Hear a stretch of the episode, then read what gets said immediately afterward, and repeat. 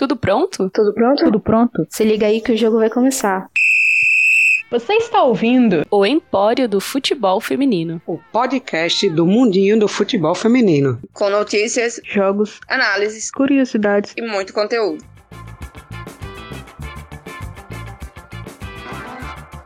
A competição é dirigida pela Real Federación Espanhola. Ai, eu falando espanhol. Real Federação Espanhola de Futebol. Eu vou falar em português, não tem condições de eu falar espanhol.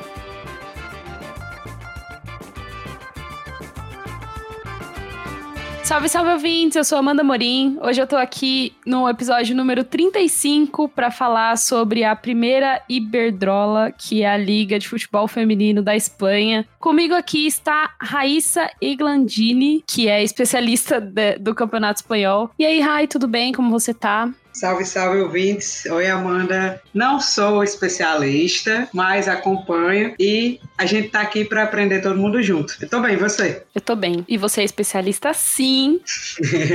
Você fez uma senhora de uma pauta e eu acho que a gente vai conseguir abordar todos os pontos da forma que a gente sempre fez nesses episódios especiais e que a gente teve um retorno bem legal dos nossos ouvintes, né? A gente tentou falar um pouco de tudo e eu acho que vai dar para o pessoal que já conhece e para quem não conhece também aprender um pouco mais sobre o Campeonato Espanhol e o que, que a gente vai ter nessa próxima temporada que vai começar agora em outubro. Antes da gente ir pro episódio, Rai, eu só queria te perguntar pra qual time você torce lá na, na Liga Espanhola? Eu sou Barcelona, culé, doente, maior do mundo, maior da Espanha. Não, maior do mundo não, maior da Espanha, pelo menos eu posso dizer que com certeza é. Eu não tenho time na Espanha ainda. As pessoas. Teve uma galera que tava Agora achando.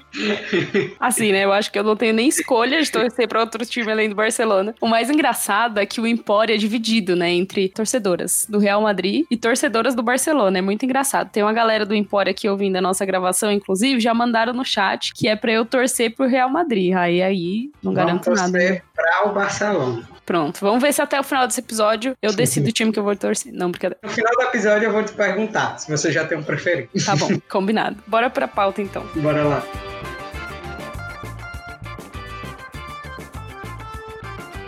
Então, como a gente já comentou no episódio de hoje, a gente vai falar sobre a primeira divisão da Liga de Futebol Feminino da Espanha, mais conhecida como Primeira Iberdrola. A competição é dirigida pela Real Federação Espanhola de Futebol, é considerada uma das ligas mais importantes do futebol feminino europeu e uma das seis classificadas pelo ranking da UEFA. A liga existe desde 1988, quando nove clubes disputaram o primeiro título entre si, mas ao passar dos anos já teve várias alterações de formato e nome, a gente vai comentar um pouco mais sobre isso. E durante esse tempo, 12 clubes já foram campeões, sendo o Barcelona e o Atlético Bilbao os maiores vencedores, com cinco títulos cada. Rai, acabei de ter o primeiro motivo para eu torcer pro Barcelona, hein? Tá vendo aí, ó? Maior vencedor, né? A partir da temporada 96-97, a liga teve a sua primeira mudança de formato, passando a ser dividida em quatro grupos, onde os vencedores de cada grupo disputavam semifinais e uma final para decidir o campeão. Já na temporada 2001-2002, a liga passou por uma nova mudança de nome e de formato. A agora Superliga contava com 14 clubes divididos em grupos que disputavam partidas de ida e volta. Em 2008-2009, a liga passou de 14 para 16 clubes. E na temporada seguinte, em 2009-2010, a liga passou de 16 para 24 times, o que levou a intensas críticas por parte dos clubes e atletas, que temiam um declínio na qualidade do campeonato. Naquela ocasião, os 24 times foram divididos em três grupos, com 7 a 8 clubes cada, e separados por proximidades geográficas, para evitar viagens em demasiado. Ainda no final da temporada, dois times desses 24 já se retiraram da competição por questões financeiras. Eu vi aqui uma similaridade com o Campeonato Brasileiro de alguma forma. É muito injusto a gente comparar essas duas competições? Em que sentido? E uma quantidade muito grande de clubes disputando o mesmo campeonato e por questões financeiras. Sim, sim. Nessa temporada é, foi até o que levou a essas intensas críticas. Eles aumentaram muito a quantidade. É tanto que atualmente tem menos, mas na primeira divisão. Bom, então, como a Rai já comentou, na temporada de 2011 e 2012, a competição passou a se chamar Primeira Divisão, como permanece até hoje, e o sistema de grupos foi eliminado. Os clubes agora disputam o título em rodadas duplas com jogos de ida e volta. Na temporada seguinte, o campeonato foi reduzido novamente para 16 clubes, e antes do início da temporada de 2016-2017, a federação fechou um patrocínio e a liga então então recebeu a alcunha de primeira Iberdrola. E desde a temporada 2019-2020 ocorre também a Reto Iberdrola, que é a segunda divisão do futebol espanhol. Como eu falei, ela é disputada atualmente por 32 times, que são divididos em dois grupos por critérios geográficos. E no final da temporada, os dois primeiros colocados de cada grupo ganham o acesso à primeira divisão. Além da primeira Iberdrola, o futebol feminino espanhol ainda conta com a disputa da Copa da Rainha e da Supercopa da Espanha. A Copa da Rainha existe desde 1983, ou seja, antes da criação da Liga Espanhola. Por isso, os times que venciam a competição eram declarados campeões espanhóis. Desde 2018, os times da primeira divisão participam da competição, que é disputada em paralelo à temporada do campeonato. O atual campeão é o Real Sociedad, que venceu seu primeiro título da competição após derrotar o Atlético na final. O Barcelona, Levante e Espanhol são os times com mais títulos, sendo seis para cada. A atual edição também precisou ser interrompida por conta da pandemia e vai voltar para os seus jogos de semifinal e final em 2021. E desde a temporada 2019, a Federação Espanhola reinstaurou a Supercopa da Espanha. Anteriormente, a competição tinha tido quatro edições, de 97 até o ano 2000, onde se enfrentavam as equipes campeãs da Liga e da Copa da Rainha. Com a reinstauração, a competição passou a seguir o mesmo formato da Supercopa masculina. Ao invés de apenas o campeão da Liga e o campeão da Copa da Rainha, passou-se a incluir também o vice e o terceiro colocado da Liga. Em fevereiro desse ano, o Barcelona venceu o Real Sociedad por 10 a 1 e tornou-se o primeiro campeão do novo formato da Supercopa. Mais um motivo para torcer pro Barcelona, Rai. Mais um motivo para você torcer pro Barcelona, você tá vendo, né? Contra fatos não há argumento. A vida tá me dando sinais. a pauta tá me dando sinais.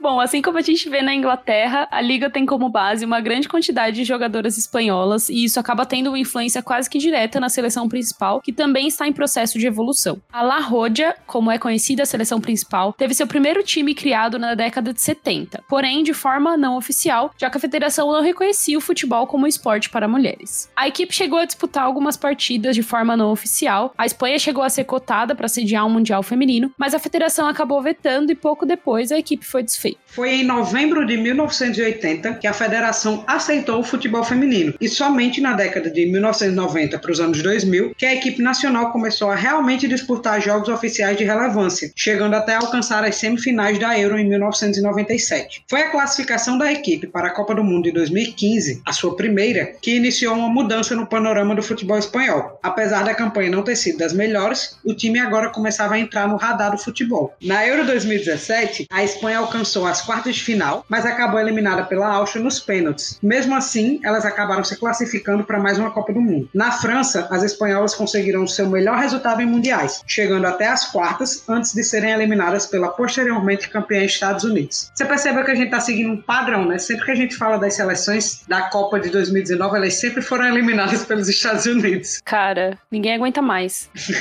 Mas calma, os tempos estão mudando. Atualmente, o time busca se classificar para a próxima edição da Euro, inclusive os jogos estão acontecendo aí mais ou menos no tempo que a gente está gravando esse podcast. E ao contrário do que a gente vê na Inglaterra, a Federação Espanhola vem causando certos problemas para o esporte, o que já começa a causar uma debandada de alguns nomes de peso que estão optando por sair do país para jogarem em ligas e países onde elas sejam respeitadas. Rai, você quer comentar um pouco sobre essa polêmica aí? Para iniciar o assunto, é bom deixar uma coisa bem clara o principal fato de haver essa polêmica toda é que a Liga Iberdrola ela não é uma competição profissional e isso influencia diretamente em como todo o futebol feminino do país ocorre. No dia 10 de junho de 2020, eles declararam a primeira e a segunda divisão do futebol feminino espanhol como competições profissionalizadas após a autorização do Conselho Superior de Desportos. Ótimo, né? Não. Não. O Conselho Superior de Desportos deixou claro que, apesar de dar autorização à profissionalidade, entre aspas, não passava de um termo utilizado internamente apenas para estatutos da federação, ou seja, as, entre aspas, competições profissionalizadas vendidas pela federação não existiam na prática.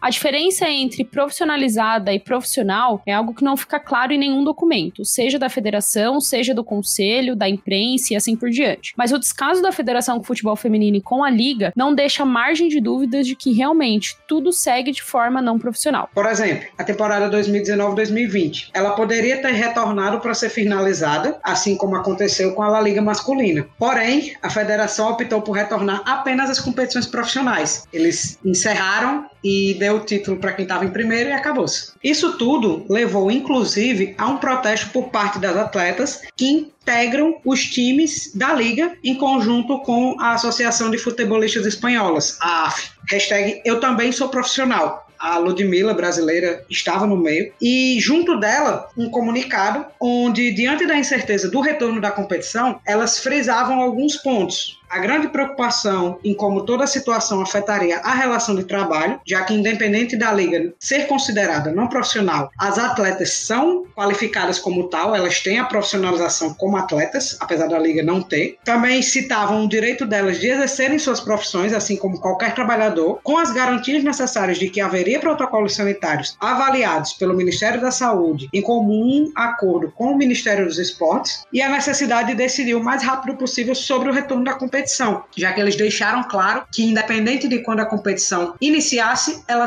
tem um prazo para ser terminado, o que não faz nenhum sentido. As jogadoras têm carteira profissional obrigatória, mas a liga não é reconhecida como profissional. Exatamente. É, foi até uma das reclamações quando elas soltaram o um comunicado junto da associação. Mas aí eles são tão caras de pau que eles colocam como obrigatoriedade essas jogadoras terem carteira assinada, mas eles não vão lá e colocam a liga como sendo profissional. Eles seguem insistindo que a liga seja amadora. Pelo amor de Deus. Chama, chama as advogadas do empório. Gente, que absurdo. Quem acompanha o Campeonato Espanhol é tão revoltado com a federação. Nossa, cara. A gente é muito puto. É pesado. Vou dar água, pera.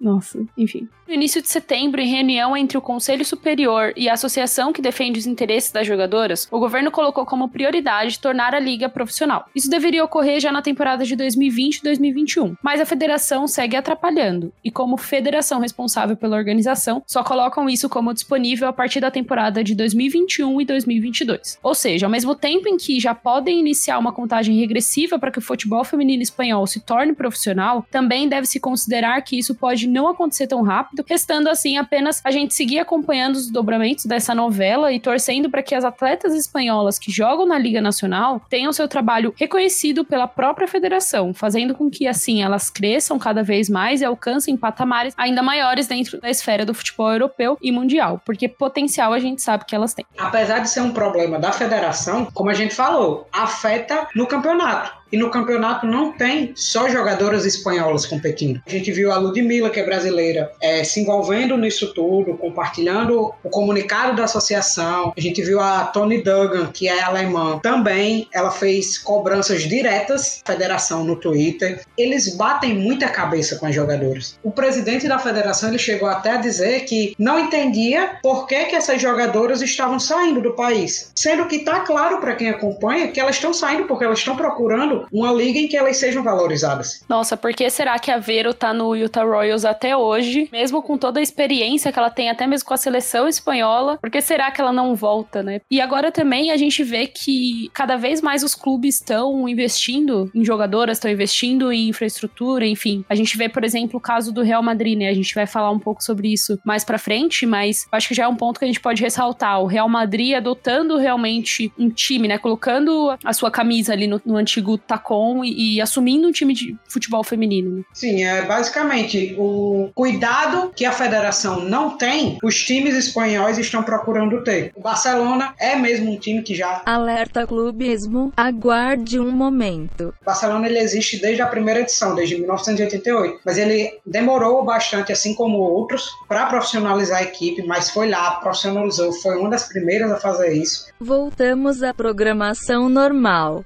as equipes buscam ter esse cuidado. E como você citou a Vero, entra até em outro ponto negativo da federação. Boicotam as próprias atletas. E a Vero foi uma delas. Como ela falou abertamente, como ela foi abertamente contra tudo que a federação faz de errado, a gente não vê ela na seleção. Com toda essa polêmica, agora envolvendo principalmente a nova temporada, chegou-se até a falar sobre a renúncia do presidente da federação. Mas até agora não aconteceu. A gente vê muito se falar da briga da seleção dos Estados Unidos com a federação de lá também, que, enfim, já é um outro caso, mas eu acho que uma briga também muito justa que a gente pode acompanhar e até falar mais sobre apoiar jogadoras é, da Federação Espanhola com as jogadoras que atuam lá no país. Agora, para tirar um pouco dessa revolta aqui do podcast, eu acho que a gente pode comentar um pouquinho sobre como foi a temporada de 2019-2020, apesar de não ter sido concluída, né, Rai? Como você falou, a gente teve vários jogos acontecendo aí. Se você quiser comentar um pouco sobre isso, seu momento de brilhar. A temporada passada, 2019-2020, ela foi interrompida também, como outras na Europa, por causa da pandemia. Só que a federação optou por não retornar para ela ser encerrada, apesar da masculina ter voltado, da gente ter visto outras competições femininas voltando. E como eu falei, o time que estava em primeiro na classificação acabou sendo considerado campeão e foi o Barcelona. O Barcelona ele vinha muito bem na competição. Em 21 partidas que haviam sido disputadas, elas tinham vencido 19 jogos e empatado dois. Então era basicamente a campanha quase perfeita. Elas estavam nove pontos à frente do vice-líder, que é o Atlético, que era o campeão da temporada 2018. Então era uma disputa bem direta entre os dois times e que se o campeonato tivesse voltado, poderia ter pegado fogo, vamos dizer assim, porque a gente viu que o Barcelona na Champions, assim como o Atlético, não voltaram tão bem. Então a gente poderia ter tido algumas mudanças se o campeonato tivesse optado por retornar, mas como não aconteceu, entregamos o título para o Barcelona, que foi o quinto título. O Atlético ficou em segundo e os dois se classificaram para a próxima Champions League. Então, após todos os problemas que rodearam esse retorno da competição de 2020 2021, que a gente já comentou aqui, a federação anunciou que na segunda semana de setembro, após a aprovação dos protocolos de saúde em conjunto com todos os clubes, a Liga Primeira Iberdrola voltará para sua nova temporada no dia 3 de outubro, já com jogo do Levante, da brasileira Justinara, Atlético de Madrid, da brasileira Ludmilla e outros jogos que valem muito a pena assistir. E a Reto Iberdrola, segunda divisão, retornará no final da semana de 17 e 18 de outubro. Apesar de a gente estar tá torcendo muito para que toda essa luta das jogadoras dê certo, né, e que realmente o campeonato tenha esse retorno, até porque elas já estão treinando com os clubes e tudo mais. Algo que muito me preocupa é a segunda onda, né, da pandemia que tá acontecendo lá na Espanha. É, no dia que antecede essa gravação, por exemplo, foram confirmados 14.389 novos casos no país. O pico da, de contaminação tá mais alto do que aquele que aconteceu em março, que a gente acompanhou como a Europa tava, né, de, de forma geral, e a Espanha incluída também. E, enfim, apesar de eles terem falado dessa questão dos protocolos da saúde e tudo mais, eu acho que é algo que ainda deve correr risco de ser adiado mais uma vez e que é algo que a gente precisa acompanhar para ver o que vai acontecer, porque não adianta nada a gente dizer que a competição precisa voltar e que é, as jogadoras precisam ser valorizadas, mas elas correrem esse risco, né, de contaminação ainda mais do que a gente já viu que teve, por exemplo, o Atlético lá na Champions e tudo mais. É o que a gente vai acompanhar e qualquer novidade a gente informa para vocês nas redes sociais. Devido ao encerramento da temporada passada, antes da sua conclusão, como a gente já falou, a liga optou que não houvesse rebaixamento nesse ano. As duas equipes vencedoras dos dois grupos da segunda divisão, que foram Santa Teresa Badajoz e o SD Eibar, subiram para a primeira divisão e a competição esse ano contará com 18 clubes ao invés de 16. Apesar de uma certa insistência da federação para dividir essas 18 equipes em dois grupos, seguindo o formato da Reto Iberdrola, né, que é a segunda divisão, a proposta acabou sendo veemente negada em todas as ocasiões possíveis e o campeonato seguirá sendo disputado em um grupo único, através de pontos corridos e com jogos de ida e volta. Entre as mudanças para esta temporada que foram anunciadas junto do anúncio do início, a gente destaca a permissão para as cinco substituições, seguindo o que está ocorrendo em todas as competições da FIFA, né? E agora as equipes elas deverão ter no mínimo 14 jogadoras com carteira profissional obrigatória, que anteriormente eram 12. Bom, todos os clubes passaram por mudanças ao longo dessa parada, desde transferências até novas contratações, aposentadorias de jogadoras lendárias também. E entre os destaques a gente coloca a finalização do processo de compra do Tacom pelo Real Madrid, que vai usar a base do clube e acabou contratando algumas outras jogadoras para sua temporada de estreia também. Inclusive, o Real Madrid, além do time principal, vai ter, o, vai ter a sua base, né? Vai ter o time sub-20. Muito legal, antes tarde do que mais tarde, não é mesmo, Real Madrid? Tenho certeza que todos os madristas estão muito felizes, porque era uma coisa que eu vi os torcedores pedindo aí já há algum tempo. Então é isso, apoiem. Agora o time feminino do Real Madrid. Vou ser sincero, eu acho que até alguns torcedores do Real vão concordar comigo nisso. O presidente, ele realmente cedeu a pressão, talvez se não tivesse tido uma pressão tão grande, se ele não visse o sucesso que o Barcelona, que é o maior rival, está tendo, o crescimento da liga, talvez eles ainda fossem demorar um pouco mais, mas é como você disse, antes tarde do que mais tarde.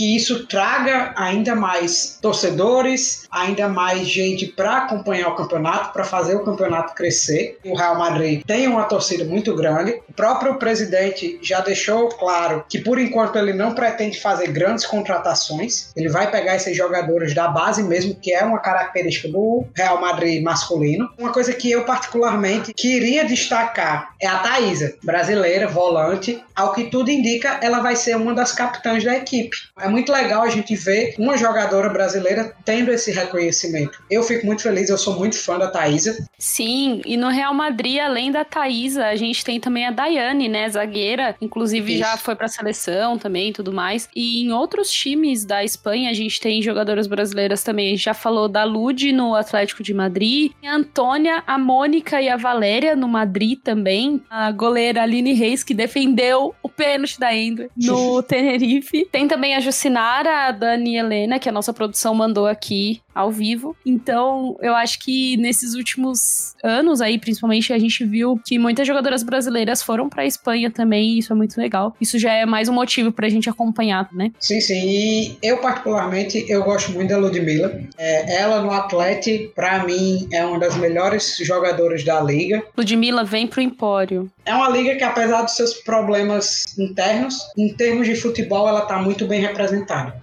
Ah, eu acho que a gente pode falar das principais jogadoras da liga, né? Os principais destaques. A gente sabe que tem muitas brasileiras lá, mas tem muitas outras jogadoras também de diferentes nacionalidades. Eu acho que é legal a gente citar alguns nomes aqui e deixar o pessoal por dentro disso também. Metade da seleção espanhola joga no Barcelona. A gente tem também um destaque que a gente tá falando bastante ultimamente nas redes sociais para essa temporada. É a questão das jogadoras novas de 18, 20 anos. Fora essas jogadoras que a gente já tem conhecimento, como por exemplo a Jenny Hermoso, a própria Alexia no Barcelona, que foi eleita ano passado a jogadora de maior destaque da Espanha no ano. Ah, eu sou Mundinho Hermoso. E tem a Martens também, né? Holandesa. Eu acho que, particularmente, eu citaria Alba Redondo, que joga no Levante. Temporada passada, o Levante ficou em terceiro na colocação. Ela tá jogando muito bem pela seleção espanhola. Do Atlético de Madrid, eles fizeram algumas boas contratações, principalmente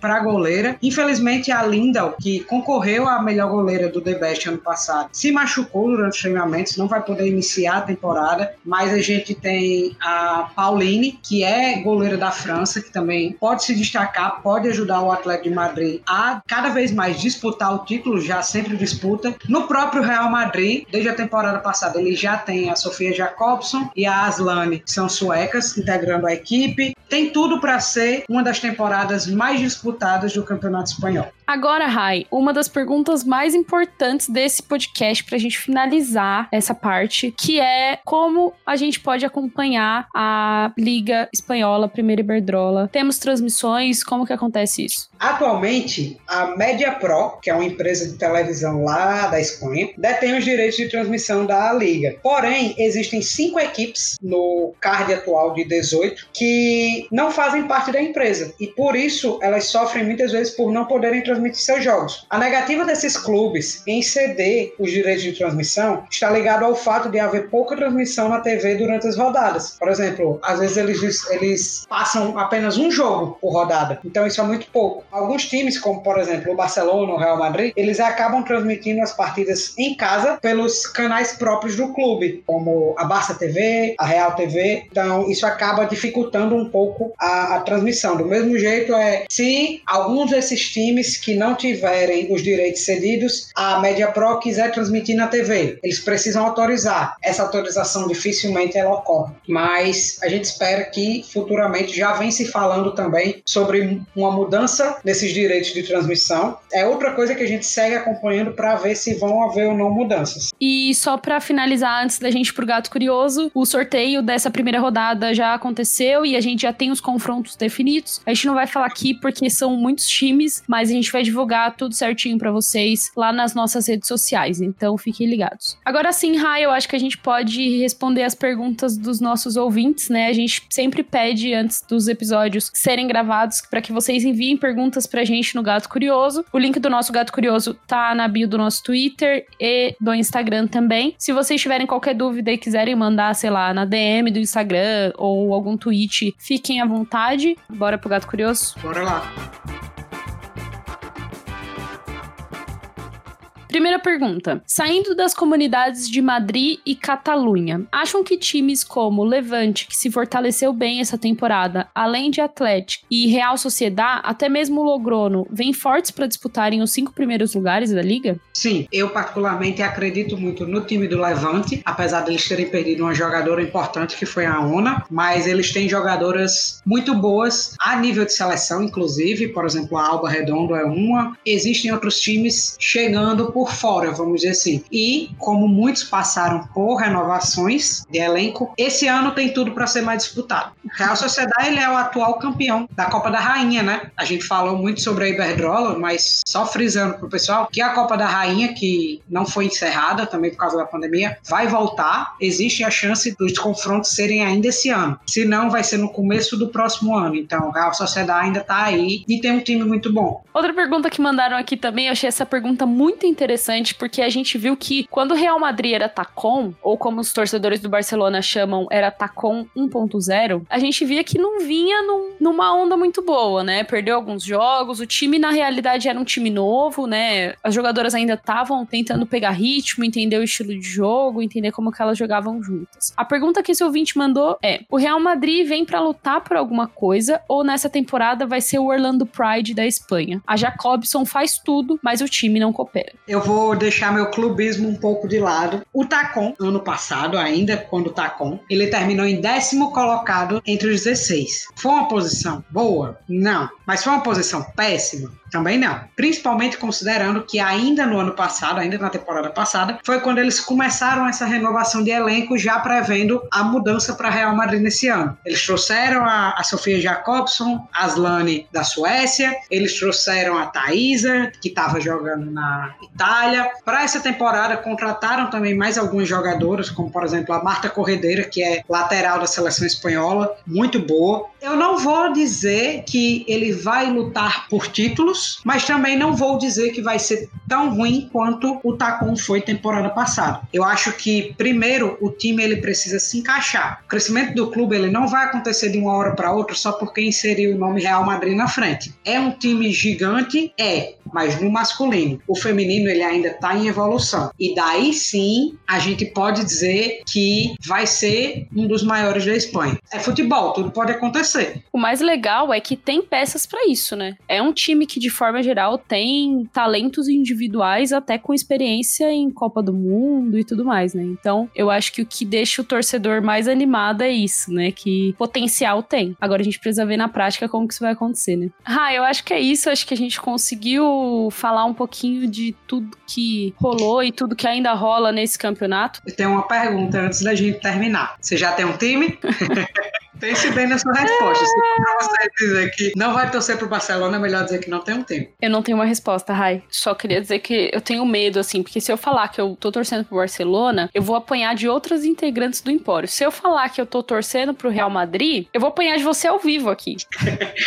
Não, mas é isso. Obrigado, Amanda. Eu espero que, para quem não conhecia e para quem já conhecia o Campeonato Espanhol, o episódio tenha ficado legal. Espero que a gente consiga acompanhar bem direitinho. A gente vai estar sempre postando para vocês lá no Empório resultados, tudo isso, falando como vai estar a competição. Então, se liguem, porque apesar da federação, é um campeonato de um potencial gigantesco. Acompanhem, porque vale muito a pena. Foi muito bom aprender com você nesse episódio. Obrigada a todos os nossos ouvintes que ouviram até aqui. A gente vai se despedindo. Obrigada, Rai, pelas aulas e por brilhar aí tanto na pauta quanto nessa gravação. Se cuida, se cuidem, ouvintes. Se forem sair de casa, usem máscara, álcool em gel, tudo mais. Bebam água e cuidem da cabecinha de vocês também, que isso é muito importante. Um beijo e até o próximo episódio. Tchau, pessoal. Até o próximo episódio.